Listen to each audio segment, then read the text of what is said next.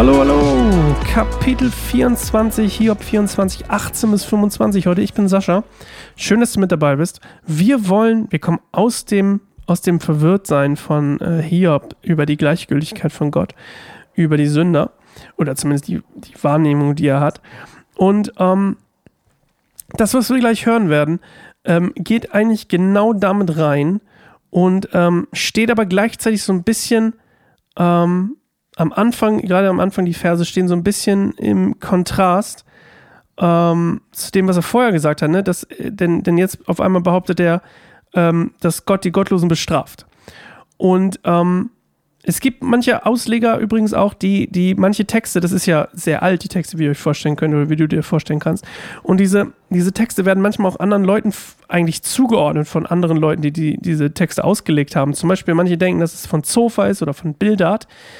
Ähm, aber die, sagen wir mal, die meisten Leute sagen eigentlich, na gut, das, das, passt eigentlich zu Hiob.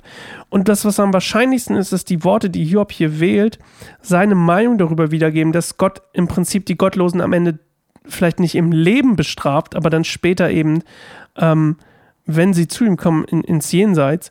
Und dass sie auch, wenn sie am Leben bleiben und auch wenn sie mit ihrer Sünde davon kommen, halt doch am Ende bestraft werden. Und ähm, das wiederum steht ja auch im, im, krassen Gegensatz zu dem, was Zofa gesagt hat, ne? dass die Gottlosen einfach jung sterben oder dass sie irgendwie, dass ihr, dass sie gar nichts von ihrem, also dass ihr Leben quasi irgendwie ähm, gar nichts hervorbringt oder sie alles, was sie machen, sofort zu Staub zerfällt. Ähm, und Hiob sieht das hier anders. Hiob sagt, naja, hey, übrigens, ähm, ich glaube eigentlich, dass sowohl der Gerechte als auch der Gottlose leiden muss und dass selbst der Gerechte und der Gottlose ähm, Wohlstand und alles bekommen kann.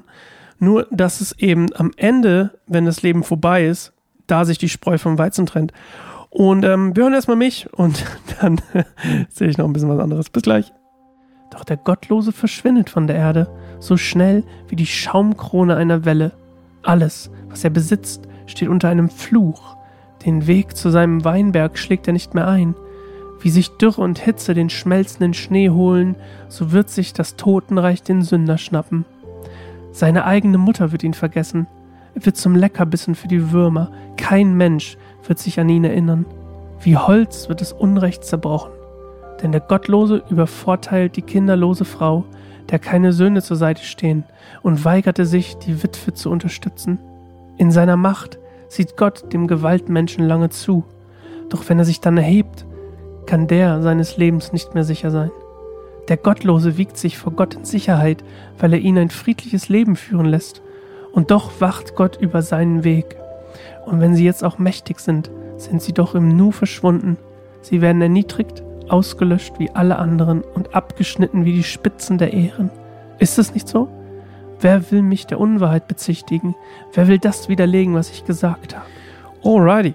Also, für Hiob ist es absolut unklar und absolut ein absolutes Rätsel, warum es Leuten, das ist so das ganze Kapitel eigentlich, warum geht es Leuten gut, die Sünder sind, die gegen Gott teilweise leben oder zumindest nicht mit ihm. Und ähm, er, sagt zwar jetzt hier quasi, okay, nach dem Leben ähm, wird es quasi ihnen, ihnen ähm, schlechter gehen, wenn es ihm quasi guter gehen wird, weil er gerecht ist. Aber warum es ihnen überhaupt zunächst auf Erden quasi gut geht, das ist für Hiob ein absolutes Rätsel. Und übrigens auch für mich.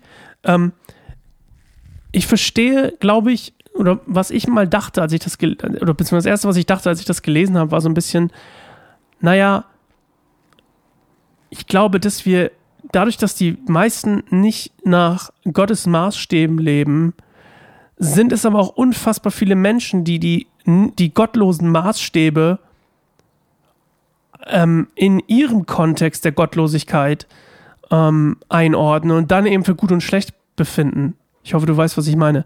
Also wenn ich quasi in, wenn ich das in zwei verschiedenen ähm, Bereichen denke, nämlich einmal, wie urteile ich als, ähm, als gottesfürchtiger Mensch ähm, über, über Dinge und wie sehe ich als gottloser Mensch Dinge. Und wenn einfach so viele Menschen gottlos sind, dann ist ja auch klar, dass sie die Maßstäbe nicht mehr ansetzen, die Gott setzt, sondern sie ihre eigenen Maßstäbe setzen. Und wenn wir die erfüllen, ähm, zum Beispiel Schönheit ist so ein krasses Ding. Also, welche Rolle spielt, wie schön ich bin für Gott? Bin ich für Gott nicht immer schön? Aber der, der Maßstab, den die Welt, die gottlose Welt setzt, teilweise wahrscheinlich auch die, die ähm, gottesfürchtige Welt ist, aber zumindest der Einfluss kommt von der gottlosen Welt ist, das ist der Maßstab für Schönheit. Wenn du den nicht erfüllst, bist du nicht schön. Oder das ist das gesellschaftliche Bild von Schönheit. Wenn du da nicht drin steckst, bist du nicht schön. Und das, selbst das variiert ja von Ort zu Ort. Also ich meine, es ist ja faszinierend, in welch, also zum Beispiel, ich bin käseweiß, käsebleich, ähm, wobei mittlerweile, naja, ein bisschen braun bin ich schon geworden, aber ich bin relativ weiß, helle Haare, teilweise rötlichen Bart wenn ich nach Japan gehen würde, zumindest laut meiner Recherche, wenn ich nach Japan gehen würde, wäre ich wahrscheinlich der schönste Mensch der Welt und der größte auch noch gleich mit. Und wenn ich, wenn ich in Europa bin, bin ich ziemlich klein als Mann oder zumindest nicht besonders groß mit meinen 1,78, nicht besonders attraktiv in meiner weißen Haut und meinen Sommersprossen und meinem roten Bart, sondern irgendwie so ein Nerd oder so. Also ich finde, das selbst da unterscheidet sich ja schon. Aber wenn wir dann nochmal die beiden Sachen reinziehen, gottlose und gottesfürchtige Welt, wenn wir aber unsere ganzen Maßstäbe nach der gottlosen Welt beurteilen oder das hier getan wird, dann ist es logisch, dass es auch nicht die Konsequenzen hat, die sie vielleicht haben könnten. Dann muss es ja erst nach dem Leben quasi die Konsequenz geben. Das ist das, was ich gedacht habe. Ich hoffe, das hat Sinn für dich gemacht. Oder vielleicht widersprichst du mir auch. Dann kannst du mir gerne eine E-Mail schreiben, sascha.keinesimmerbaum.org org. Würde mich total freuen, in ein Gespräch darüber zu kommen. Und ansonsten holen wir uns morgen wieder zu einer neuen Folge Bibelstunde Goldemund. Freue mich drauf. Bis dahin. Ciao.